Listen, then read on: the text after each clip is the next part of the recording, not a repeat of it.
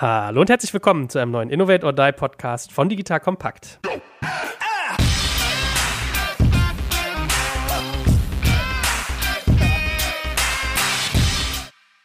Mein Name ist Jörg Kaczmarek und wie immer an meiner Seite heute der liebe Boris Lokschin. Hallo Boris. Hallo, guten Morgen. Es sind ja wirklich verrückte Zeiten und wir haben uns äh, überlegt, dass wir das, was wir bisher erzählt haben im Innovate or Die Podcast, was ja sehr viel Wertvolles war, mal anwenden auf die aktuelle Zeit. Also, wir wollen gar keine Panik schüren, wir wollen aber auch nicht Leute in Sicherheit wiegen. Ich glaube, es passiert gerade sehr, sehr viel. Es sind viele Dinge im Umbruch. Man muss jetzt sehr genau überlegen, was man tut. Wir glauben, es ist so ein Stück weit ein Moment von Survival of the Fittest. Na, das heißt, wir haben heute eine Corona-Special-Folge, wo wir sagen, was sollte ich jetzt eigentlich tun von dem, was wir bisher schon gesagt haben in den bisherigen neun Folgen. Ist das überhaupt noch anwendbar? Was davon ist noch aktuell?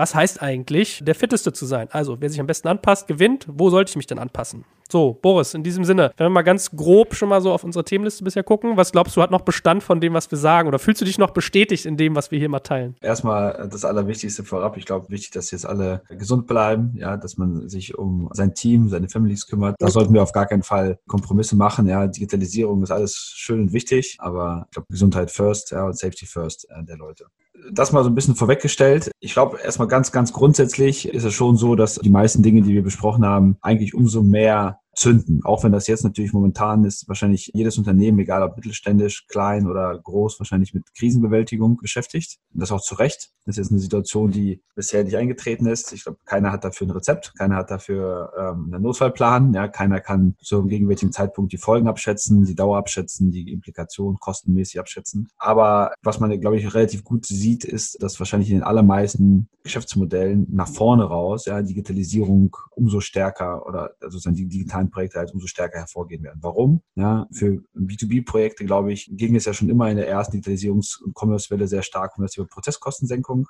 ja, gar nicht so sehr um Umsatz, sondern primär darum, wie senke ich meine Kosten, wie baue ich meinen Vertrieb effizienter, günstiger, schlanker auf. Jenseits von Vertriebler fährt raus, Fax wird geschickt. Und zu Zeiten sozusagen der, der Kontaktlosigkeit, ja, der physischen Kontaktlosigkeit, wird das, glaube ich, allen relativ klar. Egal, ob das eine Maschine ist, die selber Dinge beordert oder ob das eben einfach digitaler Vertrieb ist. Diejenigen, die aus der Krise kommen werden, ja, werden ganz sicherlich äh, Möglichkeiten brauchen, den Vertrieb entsprechend zu organisieren. Und auch im Endkundenbereich, auch wenn jetzt momentan der Konsum wahrscheinlich stark einbricht, ja, die Modelle, die einfach schlank unterwegs sind, ja, die eine geringere Kostenbasis haben, haben, ja, die sich schnell anpassen können, die nicht über zu viel unnötiger Assets oder vielleicht sogar Liabilities verfügen in Form von, weiß ich nicht, großen Offline-Filialen, die Unternehmen, die ihr digitalen Marketing schnell wandeln können, die Unternehmen, die auch produktseitig jetzt schnell reagieren können, ja, an die neuen Kundenbedürfnisse, ja, sei es einfach mehr Delivery zu Hause, sei es noch eine stärkere Personalisierung. Ich glaube, die werden am Ende des Tages auch als die Gewinner hervorgehen. Von daher erstmal sozusagen ganz, ganz global galaktisch gesehen, ich glaube, jetzt ist viel Staub in der Luft. Wahrscheinlich haben die wenigsten Zeit, gerade irgendwie ein neues Digitalprojekt anzuschieben.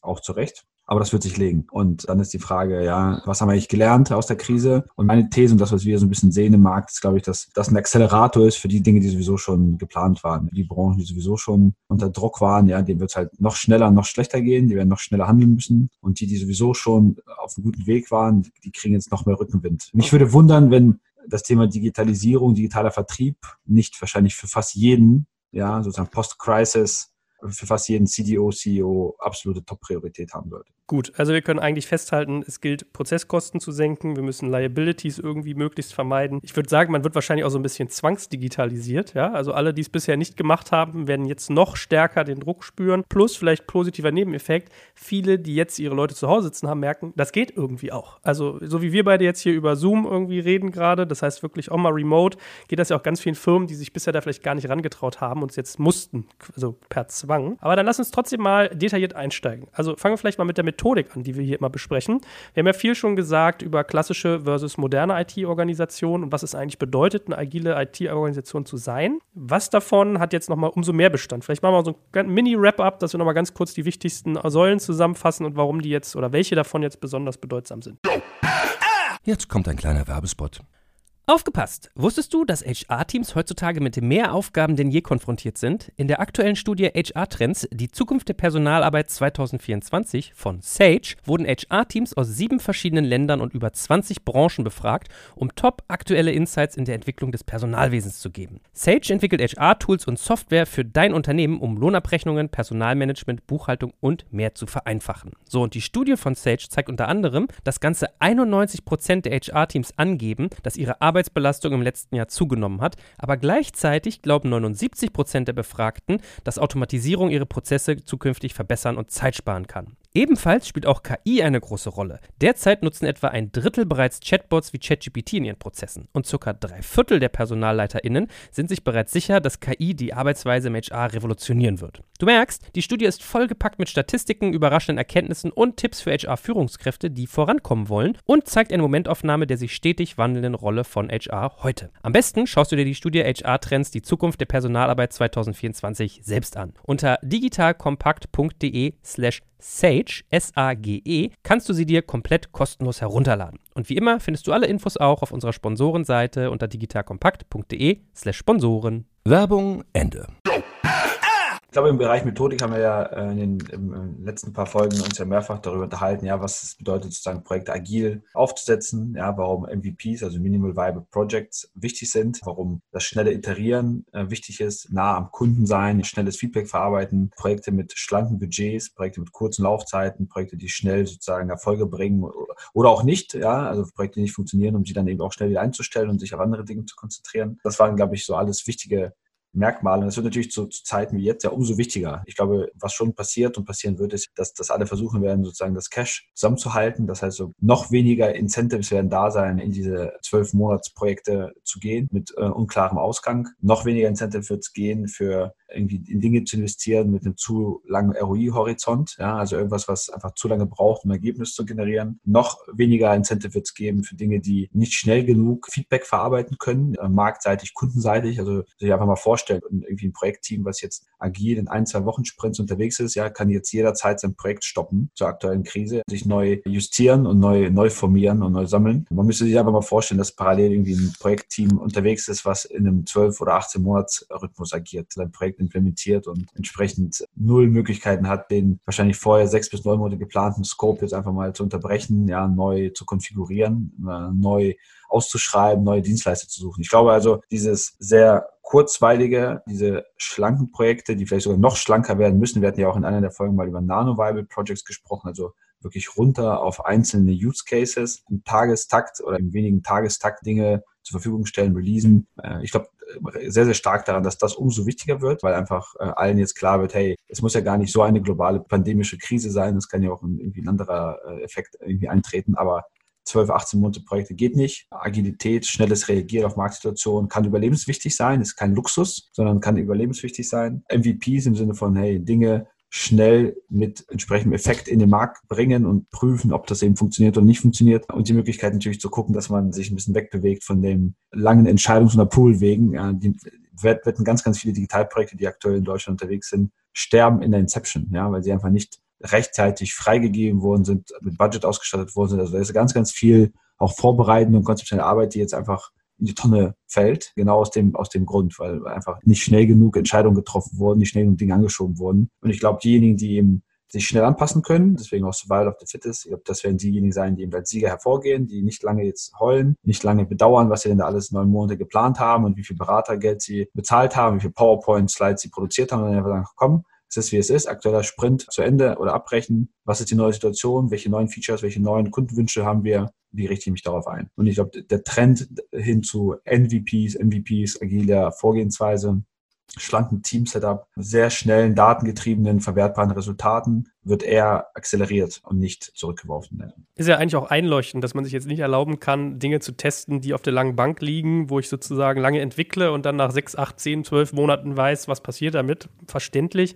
Glaubst du denn, dass viele Firmen überhaupt in der Lage sein werden, weil, sagen wir mal, so kurz, kurzfristig zu handeln, weil viele haben ja irgendwie riesige Aufbauten, riesige Umschwünge vor sich. Das sind ja eigentlich immer langfristige Projekte, dass sie die so klein portionieren können und so schnell handeln können? Grundsätzlich in der Lage zu reagieren ist jeder, ja, oder was heißt, ich glaube nicht, dass die Frage ist, ob man in der Lage ist. Die Frage ist, ja, man muss sich in diese Lage versetzen. Ja, das ist für ganz, ganz viele Unternehmen eine existenzbedrohende Situation.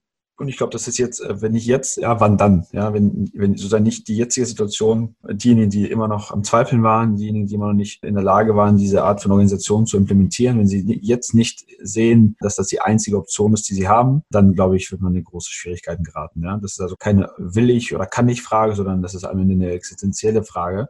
Und äh, da muss ich jetzt im Guten jeder fragen, ob er äh, viele vielleicht verschlafene oder vertrödelte Prozesse eben ja, mit deutlicher mit deutlich mehr Nachdruck, deutlich mehr auch Management Buy-in durchdrücken möchte oder nicht. Und dann bleibt wahrscheinlich aber nur das relativ sichere Ausscheiden aus dem zumindest digitalen Markt. Wenn ich jetzt zum Beispiel an unsere vierte Folge zurückdenke, wo wir über Greenfield-Ansätze gesprochen haben, also die Frage, soll ich eine digitale Innovation in meiner Kernorganisation umsetzen mit den Reibungsgefahren, die sich da bürgen oder die sich da stellen, oder soll ich sowas komplett separiert aufmachen? Ist das jetzt ein Thema, wo ich mir sozusagen vor so einer Krise auch nochmal ganz anders Gedanken machen muss, weil es vielleicht viel, viel schneller gehen könnte, das Greenfield aufzusetzen als in meiner Organisation? Grundsätzlich ja. Ich weiß nicht, ob, ob organisatorische oder sozusagen organisatorische Diskussionen und um, Diskussionen um Organisationsmodelle, ob das jetzt der richtige Zeitpunkt dafür ist. Ich glaube, man muss da deutlich pragmatischer sein. Man muss einfach handeln was auch immer sozusagen die schnellste und die einfachste Möglichkeit ist. Wenn trotz Krise ja Politik und interne Streitereien ähm, solche Projekte verhindern, dann, dann ist das ein ganz klares Signal für leichtgewichtigere Setups, ja, wie zum Beispiel in Greenfield oder andere. Ich würde zumindest so viel, so viel ähm,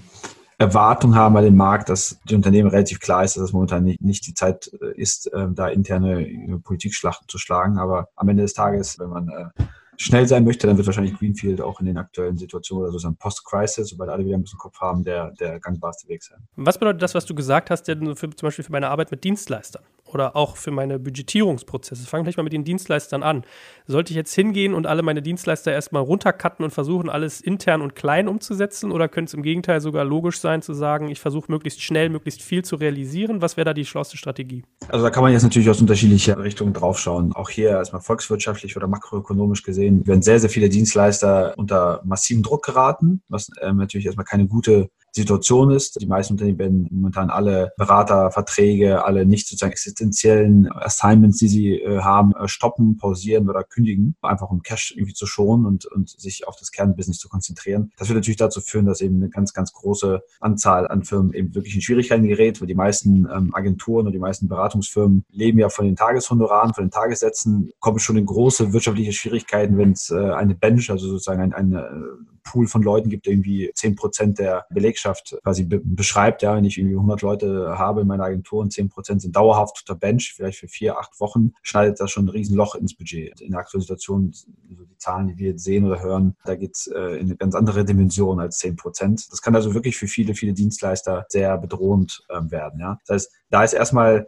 es wird ja auch eine Zeit nach der Krise geben, wann auch immer sie ist. Das, das glaube ich, kann man heute nicht abschätzen. Ja. Ist das sozusagen sinnvoll, da den ganzen Dienstleistermarkt jetzt äh, wegzufegen oder sozusagen aussterben zu lassen? Vermutlich nein. Vor allem nicht mit sozusagen Partnern, mit denen man gut zusammengearbeitet hat, ja, mit denen man Vertrauensfälle hat und auf die man auch im Zweifel auch relativ schnell wird wieder zurückgreifen wollen. Das heißt, mein Appell oder ähm, ich glaube, eine gute Lösung wäre eben genau mit diesen Kerndienstleistern. Also ich würde auf jeden Fall konsolidieren. Ich glaube, diejenigen, das ist vielleicht ein guter Zeitpunkt, so ein bisschen die verstreute Landschaft an Partnern und Beratern mal ein bisschen zusammenzufassen, aber vielleicht wenige Kerndienstleister, mit denen man wirklich lange partnerschaftlich zusammenarbeitet und mit denen auch einfach in den aktiven Dialog gehen, weil alle haben ja das gleiche Problem. Das ist ja ein bisschen das Positive jetzt, dass das Problembewusstsein ist, glaube ich, relativ kongruent bei allen Marktteilnehmern. Es, ist, es wird nicht so sein, dass, dass man selber eine andere Sicht auf die Welt hat, wahrscheinlich als andere, sondern äh, man kann sich da, glaube ich, relativ gut zusammentelefonieren. Da guck mal, ja, jeder versucht jetzt Liquidität zu schonen, jeder versucht jetzt Cash zu schonen, trotzdem sollen die Projekte vorangehen, trotzdem möchte ich auch nach der Krise vielleicht umso stärker hervorgehen. Was können wir denn tun? Ja, ich kann natürlich jetzt dich hier komplett rausnehmen und deine zehn Leute nach Hause schicken, mit dem Risiko, dass es dich gar nicht mehr gibt, weil dich dann noch größere Probleme reinreiten. Diskutiert einfach offen mit euren Partnern. Das kann alles Mögliche sein. Das können Cost-Plus-Modelle sein. Es ist vielleicht immer noch besser für einen eurer Partner auf Marge zu verzichten, ja, aber irgendwie eine Cost-Coverage zu haben oder irgendwie für einen halben Tagessatz Dinge zu machen. Vielleicht gibt es Optionen, bei denen mit größeren Partnern gibt zum Beispiel viele Agenturnetzwerke, die auch gut gebackt sind, ja, Investor und Private Equity gebackt sind, die auch in so einer Krise auch investieren können. Vielleicht gibt es Optionen zu sagen, guck mal, lass uns mal andere Formen des Engagements gemeinsam mal ähm, ausprobieren. Ja. Ihr stellt mir das Projekt jetzt erstmal hin umsonst oder für, weiß ich nicht, einen ganz geringen Betrag, kriegt dafür aber untypischerweise vielleicht irgendeinen Umsatzkicker ja, hinten raus und nicht wie normalerweise einfach eine, eine Möglichkeit, einen Tagessatz abzurechnen. Ja. Also ich nehme euch mit, lasst euch in deinem Erfolg partizipieren, vielleicht auch mit einer größeren Upside, sodass dann der Partner über zwei, drei Jahre gesehen mit mehr rausgeht als vorher. Oder lasst uns vielleicht Modelle finden, bei denen wir über flexiblere irgendwie Payment Terms sprechen. Oder ich glaube, grundsätzlich, was man tun sollte, ist flexibler zu sein ähm, in der Verhandlung, was auch Commercials angeht und Scope angeht. Also versucht natürlich Payment Terms zu optimieren, versucht den euer Commitment schlank zu halten also das gleiche wie intern für die großen Projekte gilt natürlich auch für Dienstleisterprojekte. Ja, versucht jetzt vielleicht nicht unbedingt irgendwie 2000 Mann Tage zu beauftragen, sondern vielleicht in kleineren Inkrementen, also kleinere Chunks, ja, vielleicht auch 100 Tage am Monat A2, also kürzere Assignments zu vergeben, sodass ihr da einfach Flexibilität habt und schauen könnt, wie sich die Situation entwickelt. Und am Ende des Tages gibt es vielleicht wie bei jeder Krise auch so eine leicht marktbereinigende Möglichkeit sozusagen nach vorne raus, denn es wird sicherlich auch viel Luft aus dem Markt gelassen. Das heißt also, wir haben in den letzten drei, vier, fünf Jahren sehr hohe Anstiege gesehen, ja, in Tagesraten, in Mitarbeitergehältern, sozusagen Digitaltalent und Co. Also die Partner, mit denen ihr jetzt durch die Krise segelt, dass die auch committeter sind hinten raus. Ja, das heißt, vielleicht auch eine Chance jetzt für auch Post-Crisis auch zum Beispiel eine neue Rate Card zu verhandeln. Ja, zu sagen, guck mal, ich lasse dich jetzt nicht hängen. Wir machen jetzt hier weiter, auch wenn es natürlich nicht so hochmargig ist wie vorher. Dafür einigen wir uns aber auch auf eine Rate Card, die vielleicht nur noch minus 30 Prozent ist von dem, was ich sonst bezahlt habe für die zwei Jahre danach. Also findet faire Lösungen. Wie gesagt, alle haben das gleiche Problem. Viele Branchen versuchen zu überleben. Und gerade sozusagen Dienstleister, äh, die nicht Core-Infrastruktur sozusagen dann für viele sind, sind ja die ersten, die nach Hause geschickt werden. Die, die, die Berater, die Slides gemalt haben oder irgendwelche Prozesse optimiert haben, sind, glaube ich, jetzt alles Dinge, für die einfach momentan kein Manager Zeit hat. Ja, und ich glaube, so mit diesen drei, vier Tipps, schlauere Dienstleisterverträge, ähm, sozusagen auf Zukunft ausgerichtete Themen, vielleicht Reduktion von Sätzen, Umsatzbeteiligung, ich glaube, da kann man mit seinen Core-Dienstleistern auch sozusagen mit dem Argument, dass man eben auch Leistung zusammenfasst. Und da guck mal, das, was ich vorher vielleicht mit zwei, drei Partnern gemacht habe, bündel ich jetzt bei dir. Ja, du hast jetzt vielleicht ein bisschen mehr Abdeckung, auch ein bisschen mehr Auslastung. Dafür möchte ich aber auch irgendwas im Return haben. Das kann, glaube ich, ein guter Zeitpunkt sein, wenn man da offen und transparent darüber spricht und jetzt nicht sozusagen das hart ausnutzt und jetzt so Kapital schlägt, sozusagen aus, aus dem Leid sozusagen anderer, sondern da einfach ein faires Modell findet, äh, dann glaube ich, wird das für die Core-Partnerschaften eher stärkend sein, ist mein Gefühl, für sozusagen nach der Krise. Jetzt kommt ein kleiner Werbespot. Aufgepasst! Wusstest du, dass HR-Teams heutzutage mit mehr Aufgaben denn je konfrontiert sind? In der aktuellen Studie HR Trends, die Zukunft der Personalarbeit 2024 von Sage, wurden HR-Teams aus sieben verschiedenen Ländern und über 20 Branchen befragt, um top aktuelle Insights in der Entwicklung des Personalwesens zu geben. Sage entwickelt HR-Tools und Software für dein Unternehmen, um Lohnabrechnungen, Personalmanagement, Buchhaltung und mehr zu vereinfachen. So, und die Studie von Sage zeigt unter anderem, dass ganze 91% der HR-Teams angeben, dass ihre Arbeit Arbeitsbelastung im letzten Jahr zugenommen hat, aber gleichzeitig glauben 79 Prozent der Befragten, dass Automatisierung ihre Prozesse zukünftig verbessern und Zeit sparen kann. Ebenfalls spielt auch KI eine große Rolle. Derzeit nutzen etwa ein Drittel bereits Chatbots wie ChatGPT in ihren Prozessen und circa drei Viertel der PersonalleiterInnen sind sich bereits sicher, dass KI die Arbeitsweise im HR revolutionieren wird. Du merkst, die Studie ist vollgepackt mit Statistiken, überraschenden Erkenntnissen und Tipps für HR-Führungskräfte, die vorankommen wollen und zeigt eine Momentaufnahme der sich stetig wandelnden Rolle von HR heute. Am besten schaust du dir die Studie HR-Trends, die Zukunft der Personalarbeit 2024 selbst an. Unter digitalkompakt.de slash Sage, S-A-G-E, kannst du sie dir komplett kostenlos herunterladen. Und wie immer findest du alle Infos auch auf unserer Sponsorenseite unter digitalkompakt.de slash Sponsoren. Werbung Ende. Gilt das in der gleichen Weise auch für das Thema, was wir in unserer achten Folge mal besprochen haben, nämlich Einkauf? Also würdest du sagen, dass das, was du jetzt über Agenturdienstleistung, Entwicklung gesagt hast, auch irgendwie diesen ganzen Einkaufsprozess insgesamt in genau der Art und Weise beeinflusst, wie du es gerade skizziert hast? Ich denke, am Ende des Tages auch für den Einkauf ja, von, von Software und irgendwie anderen Parametern werden die gleichen Regeln gelten. Ja, ich glaube, auch da wird jetzt ein bisschen sozusagen der Markt neu kalibriert und man hat vielleicht auch auf der Einkäuferseite ein bisschen mehr Flexibilität, ein bisschen mehr Verhandlungsspielraum, ja, äh, weil natürlich auch nicht nur die Dienstleister, sondern auch die, die Vendoren, die Software-Vendoren und, und andere irgendwie äh, Anbieter einfach flexibler sein werden, ja, in dem, was sie anbieten. Ich glaube, man muss so ein bisschen aufpassen und, und, und das jetzt auch nicht falsch bewerten, ja. Ähm, ich glaube, wir haben eine Krisensituation, das ist ja äh, erstmal keine Situation, in der die Value Proposition des Produkts oder der, der Dienstleistung sich geändert hat. Das darf man da auch auf der Kunden- oder Einkäuferseite jetzt auch nicht überaus nutzen, denn der Value des Produkts, wenn er denn vorher da war, der ist ja genauso existent, vielleicht sogar mehr, wenn ich jetzt mir überlege, die Diskussion, die wir tagtäglich bei Spriker zum Beispiel haben, ja, die, die sind ja eher, eher accelerierend, ja, eine Software, die dich irgendwie schnell in die Lage setzt, Dinge zu bauen, die schlanke Projekte ermöglicht, schnelle Time to Markets und Co. Da ist ja die Value Proposition ja eher gestiegen. Ja, die Leute, denen ist ja umso klarer, dass das ja genau das ist, was sie brauchen. Das heißt also, das Produkt an sich, klar, man mag da jetzt ein bisschen am längeren ähm, Hebel sein, vielleicht etwas mehr Flexibilität haben, auch in der Verhandlung und vielleicht noch ein paar Dinge durchbekommen, die man sonst nicht bekommen hat. Aber passt auf, managt jetzt nicht nur zu kurzsichtig, ja, auf die nächsten vier, fünf, sechs Monate.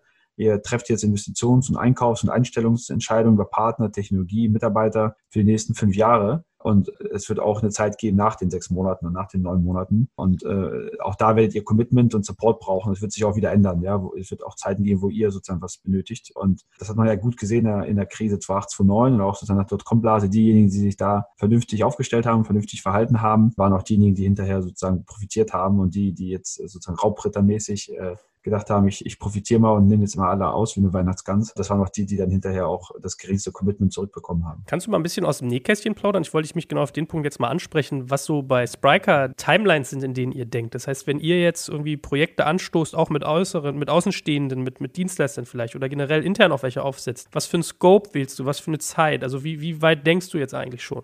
Also ich meine, äh, man sagt ja immer, man soll immer sein eigenes Hundefutter essen. Ähm, und das das äh, haben wir natürlich auch schon vor der Krise gemacht. Ja? Äh, von daher, ich glaube, ähm, schlanke Projekte ja, mit kurzen Laufzeiten. Also wir versuchen normalerweise, wenn wir eben einen MVP schneiden für uns oder ein erstes Teilprojekt schneiden, das eben auch nicht äh, über diese magischen 100 Tage hinaus laufen zu lassen und dann auch irgendeinen Milestone zu erzeugen, der äh, dann verwertbar ist. Das haben wir gemacht bei einem internen Data Warehouse Projekt, als wir sozusagen den ersten Wurf des äh, DWHs uns gebaut haben. Das haben wir jetzt gemacht bei der sehr großen Einführung von Salesforce für uns. Das haben wir auch in mehrere Teilprojektstücke geschnitten. Das ist ja auch eine riesen Software mit unendlich vielen Modulen. Das haben wir gemacht in, bei der Einführung von unseren Finanzsystemen. Also das ist sowieso schon so, ja, aber ähm, auch für uns gilt das, was ich am Anfang gesagt habe. Das heißt, momentan akzeleriert eher die aktuelle Situation viele Prozesse oder auch unsere Teilprojekte werden eher kürzer. Wir haben jetzt ein größeres Technologieprojekt, ja, sozusagen bei unserer Produktentwicklung, wo wir auch externe Partner mit einbinden. Da ist der Scope, der vorher initial mal für den ersten Wurf auf vier, viereinhalb Monate geschnitten war,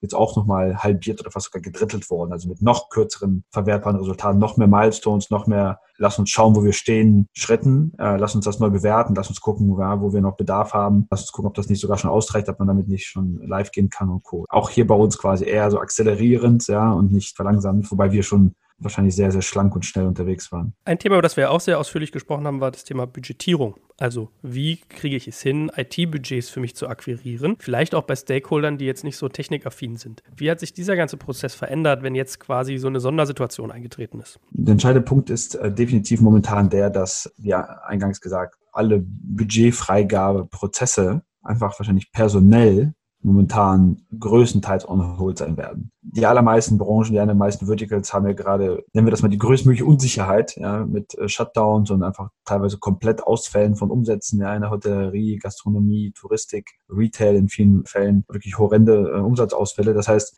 und in den Branchen, in denen, in denen äh, es läuft, ja, Food und Co., ja, das sind einfach alle damit beschäftigt, Lebensmittel an Menschen auszuliefern, Medikamente bereitzustellen und Co. Das ist also in, in beiden Kategorien, egal ob das Business nicht, gar nicht läuft oder momentan super läuft, ist, glaube ich, momentan eben die Attention Attention auf andere Themen. Das heißt, unabhängig jetzt davon, ob jemand Budget hat oder es äh, investieren möchte, ist, glaube ich, relativ klar, dass einfach die Menschen, die am Ende zusammenkommen müssen und irgendwie eine Unterschrift leisten müssen oder final sich committen müssen, mit maximal auf Sicht steuern. Also weder physisch zusammenkommen können in den meisten Fällen, weil einfach alle im Homeoffice sitzen, noch sozusagen den Kopf frei haben für große Investitionsentscheidungen. Auf der anderen Seite wird ja allen, äh, wie eingangs auch gesagt, umso deutlicher, dass wenn man in irgendwas zu investieren hat, dann ist es in digital und in digital Commerce, sei es um seine Vertriebskosten in den Griff zu bekommen, die sonst anders, ne, der Vertrieb wird sonst gar nicht funktionieren, oder eben überhaupt einen Vertriebskanal zu haben nach vorne raus, wenn andere eben sterben. Das heißt, ich glaube, das ist so ein bisschen so eine so, eine ganz dünne, so eine ganz dünne Linie. Auf der einen Seite ist allen klar, ich muss was tun, ja, und ich glaube, das wird das erste sein, was alle anfassen, sobald sich der Staub ein bisschen legt. Gleichzeitig ist es wahrscheinlich momentan einfach prozessual, dadurch, dass Leute im Homeoffice sitzen, dadurch, dass Leute Krisen managen, dadurch, dass Leute Krankheitsfälle versorgen, Angehörige haben, Kinder zu Hause, wird es halt schwer. Das heißt also auch hier gilt, die Budgets grundsätzlich, die werden da sein bei den Firmen, die da eben rauskommen. Aber ich glaube, man tut sich auch als derjenige, der Budget requestet, tut sich wahrscheinlich gerade sehr, sehr gut oder ist gut daran, wenn man einfach schlank Bank reingeht, wenn man ähm, keine großen Projekte aufmacht, wenn man sehr, sehr schnell Resultate zeigen kann. Und vor allem, das ist wahrscheinlich das, was sich geändert hat in den letzten vier Wochen, also noch eher taktischer agiert als strategischer. Also Dinge, die jetzt wirklich so diese großen strategischen Digitalvisionen, die man die ersten zehn Slides immer vorgestellt hat und danach ging man so ins Operative. Ich glaube, da verschiebt sich die Balance ein bisschen. Ich glaube, die Dinge, die jetzt in den nächsten sechs Monaten Result erzeugen können, werden wahrscheinlich eher abgezeichnet ja, und freigegeben. Guck mal, ich kann in den nächsten sechs Monaten folgende Kostensenkung erzeugen mit meinem Digitalprojekt. Ich kann in den nächsten sechs Monaten folgenden Umsatzanstieg erzeugen oder folgende Kundenzufriedenheit erhöhen. Ich glaube, die Dinge, die darauf kurzfristig einzahlen, werden momentan eher budgetiert als eben die großen langfristigen strategischen Visionen, was auch nicht überraschend ist. Na, was ich immer mich so ein Stück weit frage, es gibt ja durchaus Menschen, die sagen, hey, in jeder Krise steckt doch immer eine Chance, man könnte auch irgendwie überlegen, antizyklisch zu handeln, wenn es irgendwie Sinn macht. Ist es generell so, dass man jetzt besser fährt, alles einzufrieren, ein bisschen Staub sich legen zu lassen und dann zu sagen, jetzt sich überlegen, was gibt es an digitalen Assets, die für mich schnell erschließbar sind, nach den Mottos, die du gerade gesagt hast, also MVPs, schnell iterieren und so weiter. Ist das so der Weg, den man auf der Budgetseite gehen kann? Ja, das kann ein guter Weg sein. Ich würde sehr, sehr stark eben auf maximal taktische Themen äh, fokussieren. Ich würde wirklich sehr, sehr stark, ich glaube sozusagen, der Business Case weg von Technik ja, hin zu, was spare ich oder was gewinne ich oder was erhalte ich. Das ist vielleicht nochmal ein wichtiger Punkt. Ganz, ganz viel Fokus ist momentan auf Kundenerhaltungsstrategien. Also wie schütze ich meine bestehende Kundenbasis? Wie schütze ich meinen bestehenden Umsatz? Wie halte ich meine Kunden, die ich habe, happy? Das heißt also dieses Thema Customer Success, Customer Retention, Customer Satisfaction. Der Block, der so ein bisschen immer bei allen Wachstumsambitionen, die man sonst mal hat im digitalen Umfeld, immer so ein bisschen entweder als gegeben bezeichnet wird oder irgendwie unter ferner Liefen dann irgendwo aufgelistet wird. Ich glaube, was wir ganz stark sehen, ist, dass das jetzt bei weitem auf Platz eins rückt. Ja, ich glaube, Neukundengewinnung oder Neukundenakquise, egal welche Branche, ob das jetzt Software ist oder äh, Bikinis online verkaufen. Ich glaube, das ist momentan für die nächsten sechs bis neun Monate ein super schwerer Task. Es wird teuer sein. Ja, auch äh, Privatkonsum ist momentan eher rückläufig. Menschen halten ihr Geld zusammen. Keiner weiß, was mit dem Arbeitsplatz passiert und so weiter und so weiter. Das sind viele Effekte, die, glaube ich, es eher schwer machen oder unverhältnismäßig teuer. Es kann sein, dass es für einige Branchen also ein, so ein Rebound gibt, dass man dann irgendwann, wenn wieder alles gut ist, ja, das gesparte Geld für Urlaube und Co., was man nicht ausgegeben hat, dann ausgibt. Aber das weiß man nicht. Es wird auch ganz viele geben, die äh, dann nicht konsumfreudiger werden. Aber ich glaube erstmal grundsätzlich, ja, ist einfach alles, was, was so Customer Satisfaction, Customer Retention betrifft, ist momentan die bessere Strategie. Also ich kann jedem empfehlen, schneidet kleine Projekte, die Prio 1, ja, sich um eure Bestandskunden kümmern. Wie kann man, was kann man für die Gutes tun? Wie kann man die happier machen? Was kann man irgendwie an Problemen, Issues, egal ob das jetzt technische oder prozessuale Themen sind, Dinge, die vielleicht ihr schon lange im Support bei euch liegen habt oder in einem Customer Service, die bei euch irgendwie ein Backlog von zwölf Monaten waren.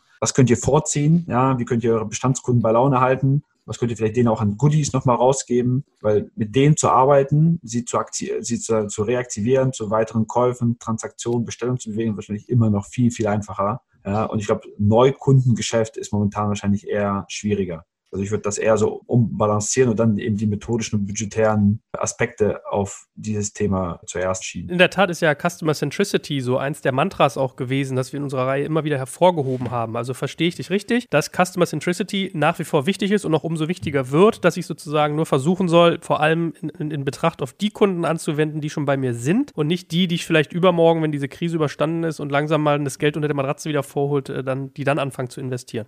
Der Tipp ist wirklich ganz klar, schützt euer Portfolio, schützt eure, egal ob ihr jetzt ein Händler seid oder ein Hersteller oder eine Software Company oder eine Services Company, ja, ähm, arbeitet mit eurer bestehenden Kundenbasis maximal, schaut, dass ihr da smarte Lösungen entwickelt. Das ist auch ein bisschen die Opportunity. Ich glaube deswegen auch ne, nochmal zu Wild of the Fittest, die sich jetzt schnell anpassen, die jetzt auch kreative Business-Ideen generieren, ja, insbesondere mit ihren Partnern, ne, denn jetzt neue Partner zu überzeugen wird schwieriger. Partner, die ihr schon habt, mit denen ihr arbeitet, wo ihr schon Vertrauensbeziehungen, wo auch die Transaktionskosten sozusagen gering sind, weil es ist alles ja schon abgewickelt abgewickelt und vertraglich vereinbart und die auch äh, unter Druck sind, äh, sind wahrscheinlich alle momentan, also alle Marktteilnehmer sind momentan maximal incentiviert, auch kreative Lösungen zu finden. Scheut euch da auch nicht, äh, diese Ideen in den Raum zu werfen und die Wahrscheinlichkeit ist eben groß, dass diejenigen, die einfach jetzt kreativ sind, eben gestärkt rausgehen, weil sie vielleicht auch Ansätze finden für Marketing, für Sales, für Customer Success, die eben out of the box sind, die man sonst eben nicht gedacht hätte.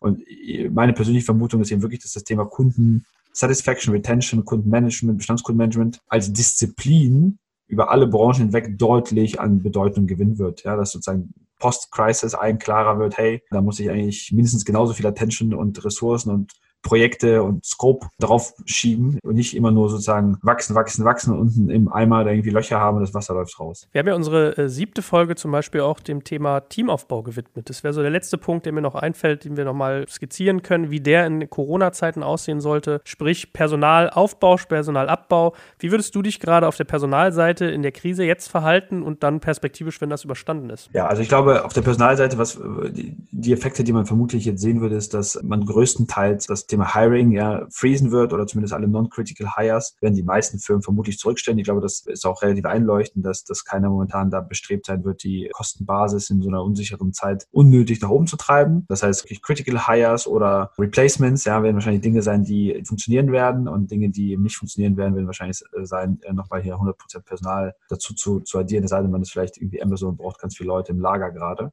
Sprich, da solltet ihr auch frühzeitig mit euren internen HR- und Personalabteilungen auch ins Gespräch gehen. Ja, es wird wahrscheinlich viele Recruiting, insbesondere bei den wachsenden Unternehmen, stark wachsenden Unternehmen, Startups, wird es wahrscheinlich viele Recruiting-Kapazitäten, Überkapazitäten geben, die momentan nicht so viel zu tun haben, denn der Markt funktioniert ja in beide Richtungen. Nicht nur wollt ihr gerade euer, euer Cash schützen und wahrscheinlich ein bisschen vorsichtiger sein bei neuen Stellungen, es ist wahrscheinlich auch nicht die beste Zeit für jemanden, seinen Job zu wechseln. Das heißt, auch Kandidaten werden vermutlich eher die Handbremse ziehen und sagen, komm, lass uns in vier oder in acht Wochen nochmal sprechen, denn dann jetzt aus dem Job rauszugehen, irgendwie eine Probezeit reinzulaufen, kann ich mir vorstellen, dass das wahrscheinlich keine Strategie ist, die viele äh, Bewerber mitgehen werden. Und das ist auch gut so in Anführungszeichen für euch. Ihr müsst äh, da auch eure bestehenden Recruiting-Pipelines äh, oder solltet sie jetzt nicht zerstören. Ja, äh, ihr müsst jetzt nicht einen Kandidaten anrufen und sagen so, komm, ich sag dir erstmal ab und äh, sorry ist nicht mehr, sondern auch da offenen Dialog, sprecht mit den Leuten, sagt denen genau das, äh, ne, betrifft ja das genauso wie euch auch, sagt denen, Joel, ich glaube, momentan, lass uns in vier Wochen nochmal sprechen. Du bist ein Top-Kandidat, wir haben super Interesse. Lass uns in vier Wochen nochmal zusammen telefonieren. Wahrscheinlich gerade für dich auch nicht die beste Zeit, hier über einen Jobwechsel nachzudenken. Aber wir haben bisher einen super Eindruck von dir gewonnen. Freuen uns da in vier Wochen nochmal einen Touchpoint zu haben.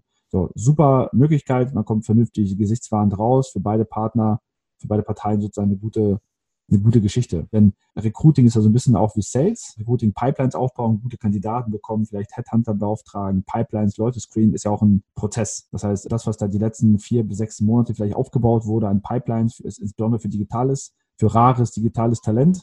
Und wir hatten ja in den letzten Folgen auch besprochen, wenn ich an nicht digital privilegierten Standorten mich befinde, ist das wahrscheinlich sogar noch ein viel schwererer Task. Also diese ganzen Pipelines jetzt komplett über Bord zu werfen, ist keine gute Strategie. Das wird euch hinterher, also schützt eure, in Anführungszeichen, Unit Economics, ja, fahrt die Dinge runter, die ihr schnell runterfahren könnt. Aber man sagt so ein bisschen den, den Muskel, ja, tragt das Fett ab, nicht die Muskeln. So ein bisschen wie bei den Dienstleistern auch, ja. Ich, ich vermute auch, dass es vielleicht auch ein Stück weit einen marktbereinigenden Effekt gibt. Das kann also auch gut sein, dass man für die Unternehmen, die eben jetzt stark durch die Krise kommen, wird wahrscheinlich äh, das Angebot an Digitaltalent eher größer größer sein. Äh, es wird wahrscheinlich äh, Leute geben, die vielleicht leichter zur Verfügung stehen, eben als vorher. Ähm, wahrscheinlich wird es auch eine Korrektur geben im Bereich Gehälter und im Bereich äh, sozusagen Kosten. Das heißt, da, wo man ähm, gerade so als nicht-Digitalunternehmen vielleicht eher große Fragezeichen hatte, warum denn die Gehälter von irgendwelchen PHP und Java und JavaScript-Developern so weit über meiner IT EDV-Abteilung Bandbreite, äh, Kostenbandbreite sind, da wird man wahrscheinlich eher positiv überrascht sein und hat dann vielleicht als derjenige, der eben auch sein Employer Branding, und das glaube ich der entscheidende Punkt, den nicht zerstört hat komplett, auch eher leichteren Zugang zu besseren Leuten mit mehr Auswahl. Das heißt also, achtet auf euer Employer Branding, achtet vor allem auf eure Messages und auf eure Kommunikation. Ja, wenn ihr jetzt panisch reagiert, den Markt Signale sendet, jetzt alle 20 Bewerber anrufen und sagt, ah, wir wissen nicht, was morgen passiert und hier erstmal alles abbrechen, abbrechen, alle Brücken abbrennen. Das spricht sich rum. Ja, das trägt nicht dazu bei, dass ihr sozusagen da euer Employer Branding als First-to-Go-Company aufrechterhaltet. Passt damit auf, habt eine souveräne Kommunikation,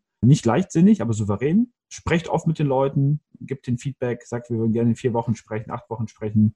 Und dann wird es wahrscheinlich sogar eher leichter sein, an Digitaltalent zu kommen als vorher. Gut, also wir lernen, in Krisen stecken in der Tat auch Chancen. Wir werden wahrscheinlich eine höhere Digitalisierung hinterher sehen. Es gibt immer noch marktbereinigende Effekte, die sich vielleicht auch positiv auswirken können. Und wer sich mit Darwin ein bisschen auseinandersetzt, Survival of the Fittest heißt ja nicht der Stärkste überlebt, sondern derjenige, der sich am besten anpasst. Ich äh, drücke allen Hörern hier da draußen, die unternehmerisch tätig sind, natürlich fest die Daumen und ich bin sicher, Boris auch, dass ihr euch alle gut angepasst bekommt und äh, diese Krise hinter euch lasst, sowohl gesundheitlich als auch wirtschaftlich. Lieber Boris, Boris, dir vielen Dank, dass du trotzdem, obwohl bei euch ganz viele Krisenmeetings sicherlich auch angesetzt sind, dir die Zeit genommen hast und dein Wissen geteilt hast. Äh, dafür wirklich ganz herzlichen Dank und bleibt eigentlich gar nicht viel zu sagen, ne? außer dass wir alle gespannt sind, wie es sich entwickelt und unser Bestes geben. Absolut. Ja, vielen Dank da auch für die Einladung und äh, bleibt alle gesund.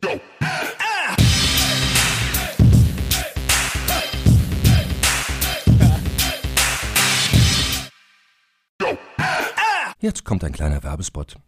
Aufgepasst! Wusstest du, dass HR-Teams heutzutage mit mehr Aufgaben denn je konfrontiert sind? In der aktuellen Studie HR Trends, die Zukunft der Personalarbeit 2024 von Sage, wurden HR-Teams aus sieben verschiedenen Ländern und über 20 Branchen befragt, um top aktuelle Insights in der Entwicklung des Personalwesens zu geben. Sage entwickelt HR-Tools und Software für dein Unternehmen, um Lohnabrechnungen, Personalmanagement, Buchhaltung und mehr zu vereinfachen. So, und die Studie von Sage zeigt unter anderem, dass ganze 91% der HR-Teams angeben, dass ihre Arbeit Arbeitsbelastung im letzten Jahr zugenommen hat, aber gleichzeitig glauben 79 Prozent der Befragten, dass Automatisierung ihre Prozesse zukünftig verbessern und Zeit sparen kann. Ebenfalls spielt auch KI eine große Rolle. Derzeit nutzen etwa ein Drittel bereits Chatbots wie ChatGPT in ihren Prozessen und circa drei Viertel der PersonalleiterInnen sind sich bereits sicher, dass KI die Arbeitsweise im HR revolutionieren wird. Du merkst, die Studie ist vollgepackt mit Statistiken, überraschenden Erkenntnissen und Tipps für HR-Führungskräfte, die vorankommen wollen und zeigt eine Momentaufnahme der sich stetig wandelnden Rolle von HR heute. Am besten schaust du dir die Studie HR-Trends, die Zukunft der Personalarbeit 2024 selbst an. Unter digitalkompakt.de slash Sage, S-A-G-E, kannst du sie dir komplett kostenlos herunterladen. Und wie immer findest du alle Infos auch auf unserer Sponsorenseite unter digitalkompakt.de slash Sponsoren. Werbung Ende.